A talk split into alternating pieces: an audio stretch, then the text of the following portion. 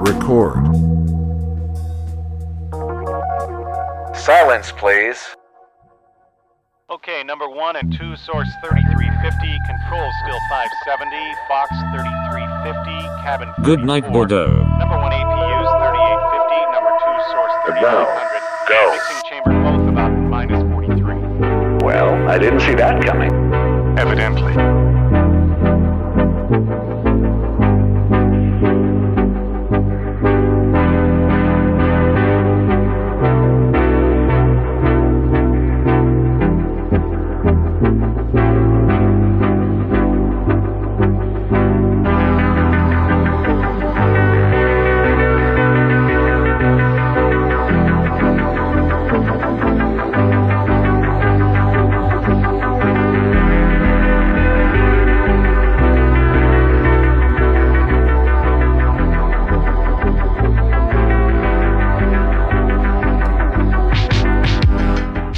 Auditeurs du 88.1, bonsoir, bonjour à toutes et à tous, vous êtes à l'écoute de Radio Campus euh, Bordeaux. Il est 22h tout juste passé de quelques minutes et on se retrouve pour un nouvel épisode de Goodnight Bordeaux. Et euh, ce soir on va plonger dans un genre musical qui a toujours été mon petit euh, préféré, c'est le rock progressif. Mais on va d'abord être honnête, un genre musical comme on le dit souvent, eh bien c'est quand même assez compliqué à baliser, c'est peut-être souvent trop réducteur pour être fidèle à ce que ça doit représenter. On peut parler de démarche progressive, ce serait déjà plus réaliste pour rendre justice au travail des artistes qui se de ce genre. Parce que concrètement, arriver à trier euh, ce qui est progressif ou ce qui ne l'est pas, bah juste c'est euh, c'est quand même assez compliqué. Juste qui sort de vos enceintes, juste des critères de son pur et dur matériel, c'est assez compliqué de dire euh, ça c'est progressif, ça ça l'est pas. Et regardez par exemple Dark Side of the Moon, un monument de, de ce genre, de Pink Floyd. Euh, si on regarde précisément la structure de l'album, les partitions, les gammes, à harmonie, rien n'est très surprenant sur le papier. Et pourtant, à l'époque, bah, c'était la continuation d'une démarche nouvelle qui allait inspirer un paquet d'artistes jusqu'à aujourd'hui. Et on aura le temps euh, ce soir de passer en revue toute cette influence et cette démarche qui est le rock progressif avec autour du micro euh, Mélissa, l'animatrice de vos quotidiennes sur Radio Campus Bordeaux, aux sélections toujours délectables et il y a comme d'habitude un son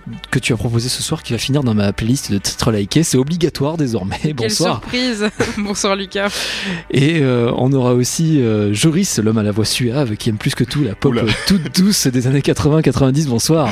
Et tu m'as bien, euh, tu m'as bien, euh, tu m'as bien défini, j'en sais rien. pas pour, pas pour le suave quand même. euh, Que d'éloges ce soir. que d'éloges, merci beaucoup. Et Ça que- me fait plaisir d'être là et bonsoir à tous. On m'a reproché de faire des éloges maladroites la dernière fois, donc là je les ai un peu plus travaillés ce soir-là. Et que serait désormais cette émission sans le T Thierry, animateur de la cabine, un mardi sur deux euh, sur notre antenne, qui va sûrement vouloir déblatérer un peu plus euh, que ce que j'ai fait jusque-là sur ce genre musical qui nous anime ce soir, le rock progressif? Ouais, salut, je suis désolé par avance. C'est le lundi d'ailleurs, mais c'est pas grave. C'est le lundi, pardon. Y a pas de problème, Dis entre t'inquiète, c'est mardi, c'est Lucien. Non, mais il se passe rien le lundi. Tout à, tout à fait. Le mardi, c'est Lucien. Et euh, ouais, est-ce que vous avez peut-être quelque chose à ajouter? Par rapport à cette, approche-là du progressif Parce que moi, je vous ai donné ma vision très très rapide du, progressif, mais c'est vrai que je parlais de démarche. C'est un genre qui est extrêmement vague. Peut-être Thierry, Mélissa, Joris, vous avez peut-être une idée différente de ce truc-là? Bah alors euh, moi franchement je suis pas la plus grande euh, amatrice euh, de rock et encore moins de rock progressif mais après vu que j'ai une écoute musicale assez éclectique en fait ça m'est arrivé d'écouter du rock progressif malgré moi et d'aimer des sons qui sont qui rentrent dans cette catégorie mais pour moi c'est souvent synonyme de musique peut-être plus longue que la moyenne euh, peut-être plus d'ambiance où euh, ça met un peu de temps à s'installer où on sent le son qui arrive euh, bah, progressivement pour le coup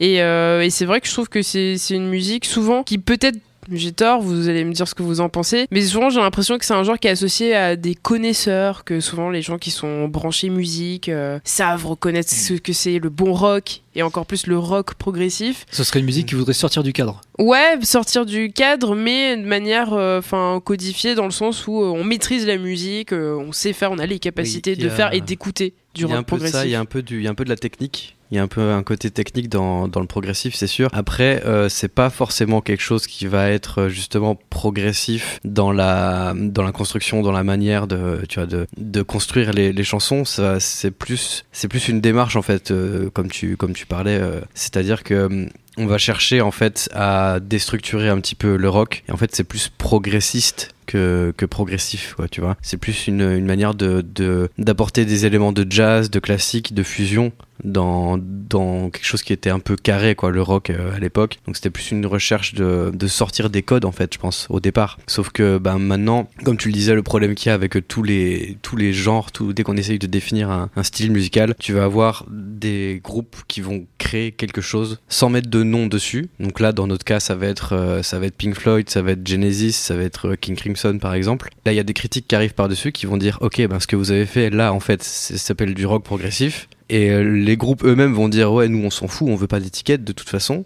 Et après tu as d'autres groupes qui vont reprendre un peu ces codes plus ou moins en se, en se revendiquant de ce style-là qui, qui du coup tu vois. Donc tu vas avoir une première vague de groupes pionniers et après une deuxième vague de groupes qui vont reprendre ce qu'ils qu'ils pensent être les codes alors que c'est quelque chose qui a été euh, qui a été inventé en fait quoi. Tu vois c'est une case qui est très euh, dépendante du, temps dans lequel elle, s'inscrit aussi quoi. Dès que j'ai une réflexion sur les genres musicaux je- j'en viens à, à me dire ça en fait tu vois c'est vraiment tu vas avoir les pionniers la première vague et puis les gens qui copient la deuxième vague et après tu vas avoir un, un regain tu vois parce que ça, ça au bout d'un moment ça tombe ça redescend un peu dans l'intérêt général et puis ça finit par euh, revenir sous une autre forme et ça boucle comme ça quoi On s'y retrouve plus, brisons les codes. Et briser les codes, c'est, euh, ben, le, le- je pense, le fond de la démarche du rock progressif à la base. Aujourd'hui, ça s'est vachement euh, figé en fait sur certains groupes, comme tu disais, sur euh, Thierry, sur euh, une époque, en King Crimson, euh, Genesis, Pink Floyd, tous ces noms-là, on, on a vachement cristallisé en fait le genre autour de ces Wallen Parsons. Euh, on a vachement cristallisé le, le genre autour de ces noms-là, mais en fait, le rock progressif, quand on regarde à l'époque comment il le faisait, c'était une démarche avant tout. Ce qu'on appelle aujourd'hui euh, indie rock des années euh, 90 ou même 2000. Euh, je vais vous citer un album parmi 15 millions, mais In Rainbows de Radiohead. C'est très clairement du Par putain de rock progressif. Eh, au hasard, au hasard. Mais c'est du, c'est du rock progressif dans la démarche, dans euh, le- la sonorité. bien sûr C'est du putain de rock In- progressif. Indie, de toute façon, ça veut rien dire. Indie, euh, on en est à catégoriser les, vagues d'indie aussi, quoi. Tu vois, on parle même pas de, indie, on parle du revival euh, indie 90, machin. Enfin, c'est encore pire le, indie parce que c'est là, on a essayé de définir un genre musical par rapport à la manière dont il était produit et plus par rapport à la structure ou au son ou à quoi que ce soit. Donc là, on est, on s'est encore, encore perdu. Les critiques nous ont encore perdu, encore une fois. Et c'est vrai que tout- toute cette classification-là, faudrait qu'on fasse une émission là-dessus. Euh, ça, ça permet d'avoir des repères, mais plus on travaille dessus, plus on y pense, plus c'est pitoyable en fait, plus c'est plus, c'est pas pertinent du tout, plus c'est pas pratique, plus enfin ça ça re- représente pas du tout ce que ça devrait représenter. Et je vous propose sur d'éditeurs qu'on ne vous ennuie pas plus avec ces déclarations là, qu'on les garde pour une autre émission et qu'on commence tout de suite euh, notre exploration musicale de ce soir avec un premier titre, c'est Sirius du Alan Parsons Project. Je sais plus si c'est Melissa ou Joris euh, qui a proposé ce titre-là, c'est Joris qui est tout fier de lui euh, qui nous propose ce titre-là qui est excellent d'ailleurs. Oui, ben c'est marrant parce que euh, pour revenir à ce qu'on disait, euh, la frontière poreuse du, rock progressif, le fait de mettre une étiquette, j'étais un peu comme Mélissa, profane, même si je connaissais euh, quelques artistes, quelques groupes, et je me suis étonné à regarder des playlists, à me dire ah ben ça c'est rock progressif, ça ça l'est pas, etc. Et je suis tombé évidemment sur The Alan Parsons Project, et pour moi c'était évident parce que c'est un album que j'ai énormément écouté enfant, parce que c'est ma mère est absolument fan de ce groupe, et pour moi c'était une belle entrée en matière, notamment du fait que ce soit assez court, parce que j'anticipais, euh, pareil comme a dit Mélissa tout à l'heure, rock progressif souvent c'est des sons assez longs. Là il fait euh, moins de 2 minutes, euh, 1 minute euh, 55. Moi ce qui me frappe à chaque fois avec ce morceau, parce que je l'écoute depuis tout petit, c'est vraiment la qualité de la production. Enfin on a l'impression qu'il est sorti hier, et à chaque fois ça me ça m'étonne et ça m'étonne et je le trouve magnifique. Et je trouve que c'était une belle belle entrée en matière. donc Et je vais, voilà. faire, je vais faire une digression là-dessus avant qu'on écoute ça. Il y a pas longtemps, avec mon frère, qui a 10 ans de moins que moi, euh, il est en pleine découverte musicale et tout, et on découvrait euh, sur de bonnes enceintes de, monitoring avec une belle qualité d'écoute, on découvrait Dark Side of the Moon. On se le mettait à fond sur les enceintes de monitoring. Dark Side of the Moon, c'est 73, 74, je sais plus. Mais bon, c'est pas, pas tout jeune, quoi, c'est une cinquantaine d'années. C'est incroyable, comme ça sonne bien. Ça sonne même mieux que certaines sorties euh, de punk qui sont de quelques années plus tard, ou même de sorties de New Wave qui ont 10 ou 15 ans de plus. Et vraiment, le rock progressif, ça peut aussi se caractériser par ça. Et je vous propose bah, qu'on écoute tout de suite, donc c'est Sirius, et c'est de Alan Parsons Project.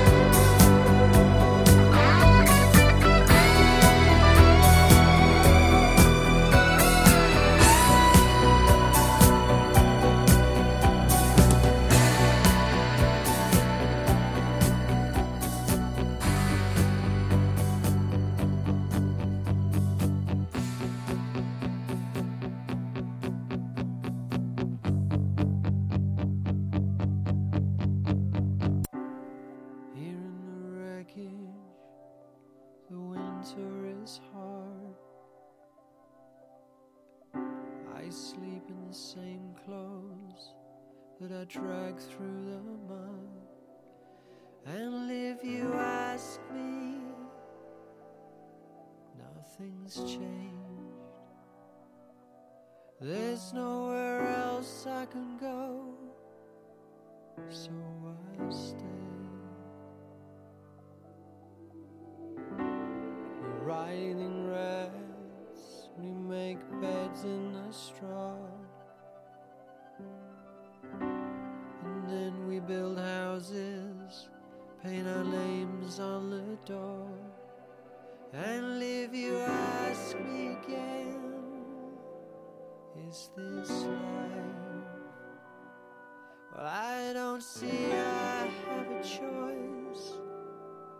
I still smile.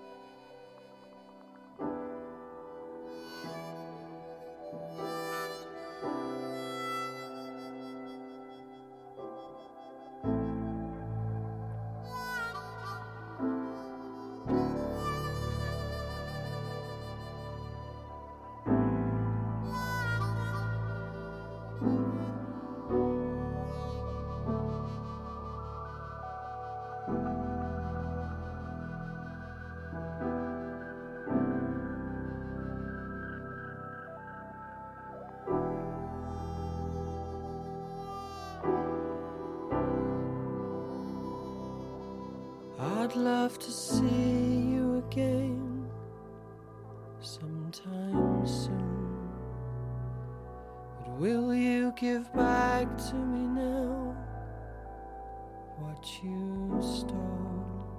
Et on vient d'écouter Refugee, c'est de Steven Wilson sur Radio Campus Bordeaux. Et euh, ben, c'était encore Joris qui nous propose ce morceau-là.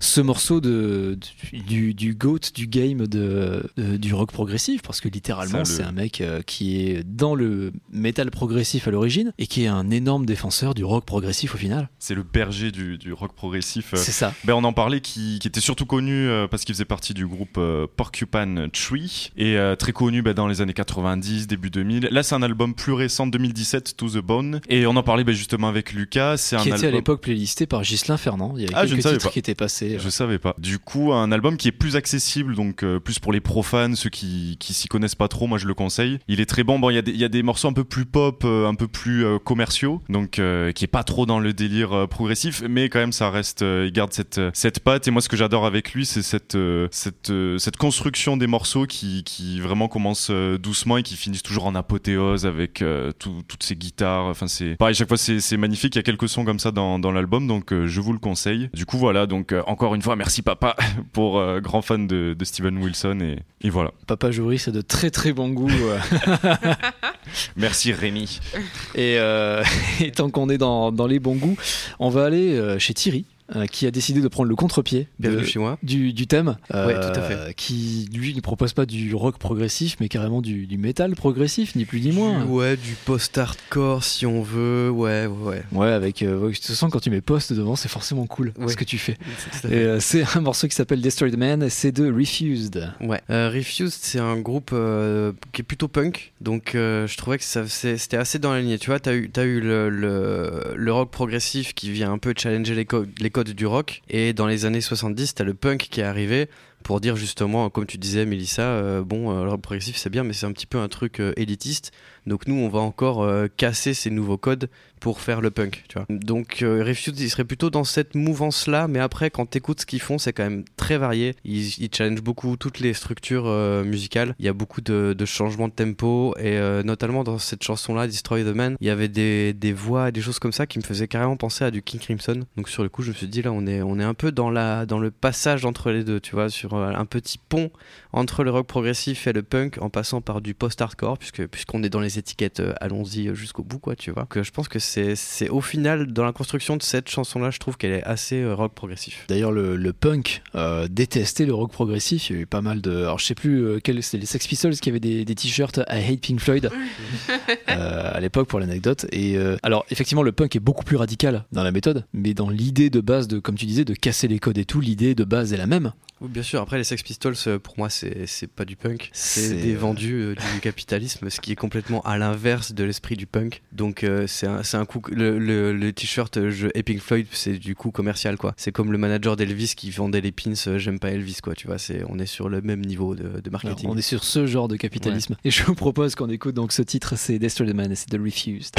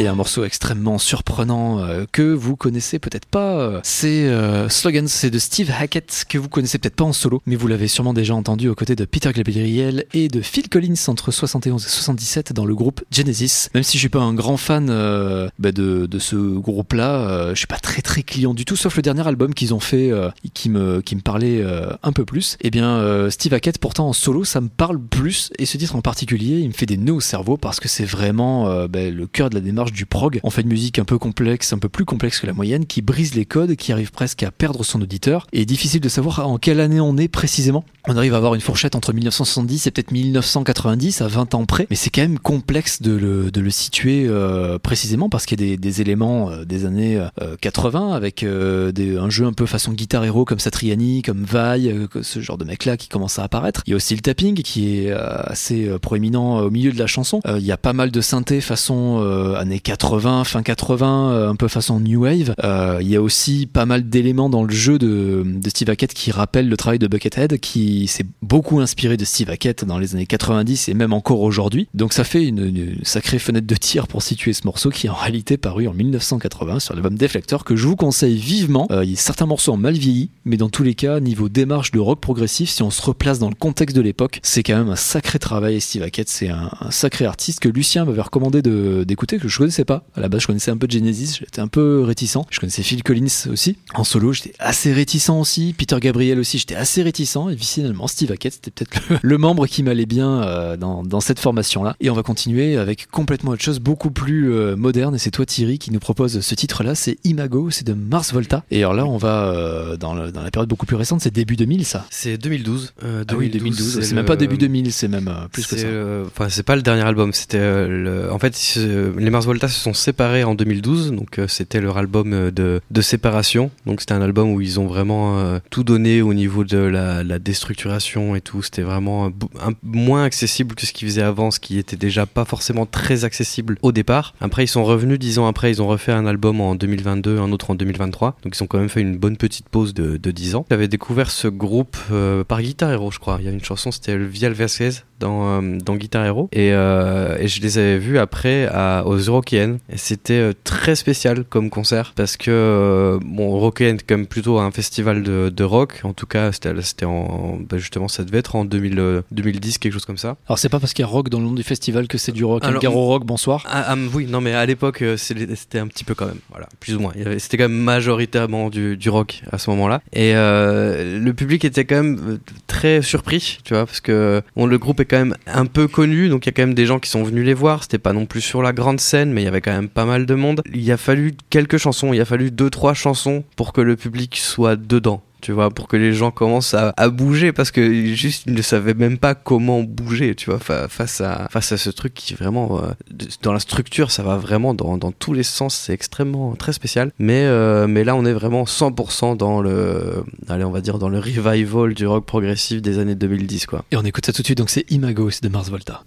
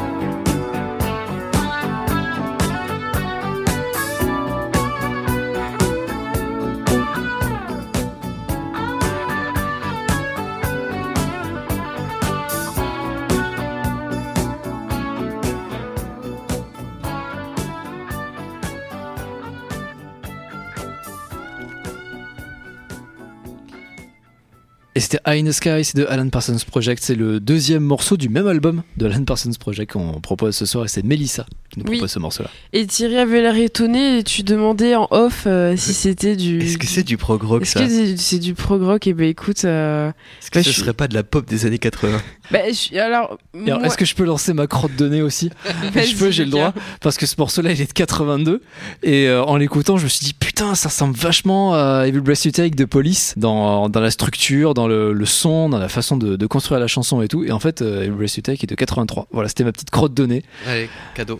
C'était cadeau. Eh bien oui, parce que High in the Sky est sorti en juin 82. Alors, euh, est-ce que c'est du rock progressif ou pas? Bah franchement, je suis pas assez connaisseuse pour euh, bien défendre et tenir un, un argumentaire, mais en faisant mes recherches, on m'a dit que oui. Donc, euh, Non, bah, Alan, soir, euh, Alan Parsons, on est clairement dans le personnage, dans l'époque, dans les relations qu'il avait dans la musique, on est clairement sur, euh, sur le thème à, à fond. Et puis en tout cas, c'est une chanson qui casse les codes parce que euh, High in the Sky, c'est une référence euh, au roman de, bah, de 1984 euh, de George George Orwell, je peux parler de délitement sociétal dans Goodnight Bordeaux, donc je suis très contente. Et euh, en fait, euh, c'est Wolfson, donc un des membres du Alan Parsons Project, qui fréquentait beaucoup les casinos et qui avait constaté à chaque fois qu'il y avait de plus en plus de caméras de surveillance. Et du coup, il a eu une espèce d'illumination de flash en se disant que ah mais tiens, ça me fait penser euh, à ce roman de George Orwell avec comme Big Brother qui est dans le ciel. Donc là, en l'occurrence, il a choisi de traduire ça par Eye in the Sky. C'est aussi le, le nom de l'album d'ailleurs. Et Eye in the Sky fait suite euh, à Sirius. Sirius, c'est un peu l'introduction euh, du morceau. Donc euh, ça tombe bien, c'était pas fait exprès. Joris, je n'ai pas, je n'ai pas copié sur toi. Et euh, Il y a une belle connexion entre vous, c'est beau. c'est c'est étrange. Et, euh, et puis sinon, c'est un, c'est un titre, je trouve, qui, qui dit beaucoup de choses qu'on s'attarde sur les paroles, mais pourtant en sonorité, ça a l'air euh, plutôt léger. On se dit, on, on penserait pas que euh, c'est un titre qui dénonce quelque chose ou qui parle euh, de la surveillance de masse ou euh, par, euh, par les caméras. Et puis mention spéciale aussi à la pochette de l'album euh, qui fait écho, qui fait clairement référence euh, à Eye in the Sky où c'est un œil euh, avec un design euh, plutôt égyptien euh, pour montrer que l'œil vous regarde. euh. Donc un titre que, que j'apprécie beaucoup. Je trouve qu'il y a, une good vibe, voilà. Et, puis en plus ça fait référence à, George Orwell, donc qu'est-ce qu'il ne faut pas aimer? C'est bon, on, est espionné, c'est cool, youhou. C'est très années 80 quand même, ce genre de truc là. On parle de thème grave, mais en même temps sur un, sur un fond sonore euh, très gai. Et euh, bah, je vous propose qu'on parte sur un truc. euh, alors, c'est pas forcément si triste ou sombre, mais c'est quand même très différent. Euh, c'est un morceau qui surprend énormément. C'est la structure, le choix d'arrangement. C'est The Endless Enigma, part 1 de Emerson, Lake and Palmer.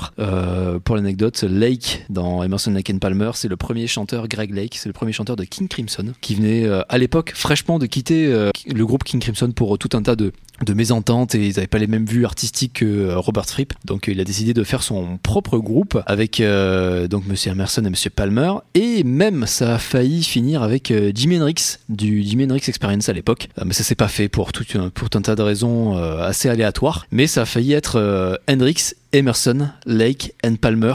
Rien que l'idée de ce truc-là paraît euh, totalement incroyable. Mais ça, ne s'est jamais fait, dommage. Et euh, donc ce morceau-là, ben, euh, au mixage, on entend que c'est pas tout jeune. Et ben, vous avez raison de le penser parce que je suis allé chercher aux origines du genre du rock progressif. On est en 1972 sur le troisième album d'Emerson, Lake and Palmer qui s'appelle Trilogy, qui est excellent à écouter en entier. Et vous savez peut-être, je suis très très fan des morceaux découpés en plusieurs parties. Je sais pas, j'aime bien, pas vraiment de, raison, mais c'est comme ça. Et c'est la démarche, je trouve c'est intéressant d'arriver à découper une chanson en plusieurs morceaux qui arrivent, même s'ils ont pas la même sonorité, ils ont une logique entre eux et ils se suivent et je trouve ça quand même passionnant. Et c'est un morceau que j'aime euh, énormément, ce titre d'Emerson, Lake and Palmer, parce que bah, c'est la première partie d'une œuvre plus longue, mais surtout parce que cette première partie se découpe elle-même en deux parties. Et ça c'est génial. L'intro euh, par limite en une sorte de, de free jazz qui semble totalement bordélique pour finir sur un refrain qui ne fait que se répéter sur une structure plutôt pop, avec des accords pop également, et un air assez accessible aussi. Et c'est un énorme contraste qu'il fallait oser sur un même morceau et qui marche super bien, je trouve. Il faut aussi noter que c'est une chanson globalement euh, et plus globalement un album euh, qui était dur à enregistrer pour l'époque parce qu'il y a énormément d'instruments, il y a énormément de ce qu'on appelle d'overdub rajouté parce qu'avec la technologie de l'époque de 1972, forcément, c'est pas super simple d'avoir une chanson avec 24 pistes. Je suis pas très connaisseur, mais 24 pistes à l'époque, c'est quand même énorme. Euh, Je sais pas exactement avec combien de pistes ils travaillaient, mais déjà, je pense que 8 pistes, c'était déjà bien, euh, surtout euh, vu la technologie de l'époque. Là, 24 pistes avec tous les, euh, les overdubs qu'il fallait faire et tout. Et c'est une chanson qu'ils ont euh, quasiment jamais jouée en live parce que ben, justement à jouer, elle est juste euh, impossible. Et je vous propose qu'on l'écoute tout de suite. C'est The Endless Enigma et c'est de Emerson, Lake and Palmer.